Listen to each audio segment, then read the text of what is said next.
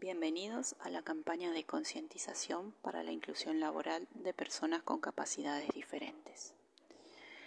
Las personas con capacidades diferentes no solo tienen el desafío de poder acceder al mercado de trabajo, sino también hacer frente a barreras como los problemas de accesibilidad en la vía pública, transportes, edificios, etc., dejando al descubierto su vulnerabilidad en nuestra sociedad hoy.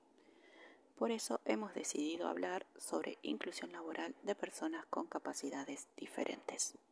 En nuestro desarrollo, el trabajo es considerado un derecho humano fundamental. Toda persona debería tener la libertad de elegirlo en condiciones equitativas y satisfactorias, y también tener la oportunidad de ganarse la vida percibiendo una remuneración digna con protección social y derecho de sindicalización. Sin embargo, ¿cómo es la realidad de las personas con capacidades diferentes? ¿Qué oportunidades se les ofrece en el mercado de trabajo? Un poco más de 6 cada 10 se encuentran sin trabajo. Muchos no buscan trabajo por problemas de accesibilidad al transporte o infraestructura edilicia. Otros buscan empleo mucho tiempo y no lo encuentran, u otros se cansan de buscar. Hay que resaltar que las barreras son impuestas desde el momento de la entrevista, debido a que el entrevistador se enfoca más en las limitaciones que en el postulante mismo.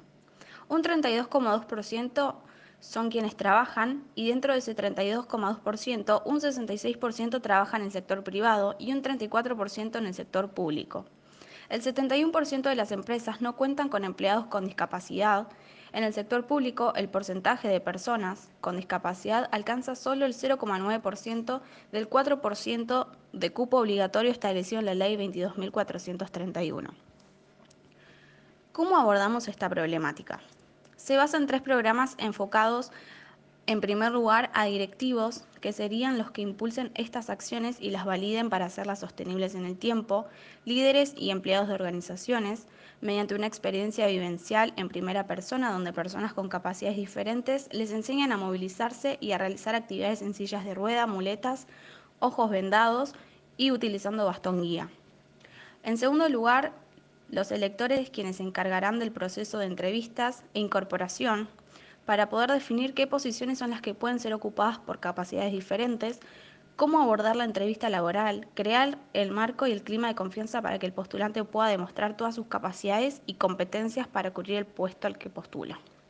En tercer lugar, tenemos a los empleados que quieren ejercer el rol de tutor de las nuevas incorporaciones, para acompañarlos durante su proceso de introducción a la empresa, a su equipo de trabajo y capacitarlos en las tareas. Podemos concluir que la aplicación de estas políticas no solo tienen importantes beneficios desde lo impositivo, sino también el impacto en la imagen de la organización hacia la comunidad, sino también al interior de esta. Según la experiencia indicada por diferentes asociaciones especializadas en la temática, indican que los trabajadores con capacidades diferentes son trabajadores leales, estables, con baja tasa de rotación, ausentismo y accidentalidad.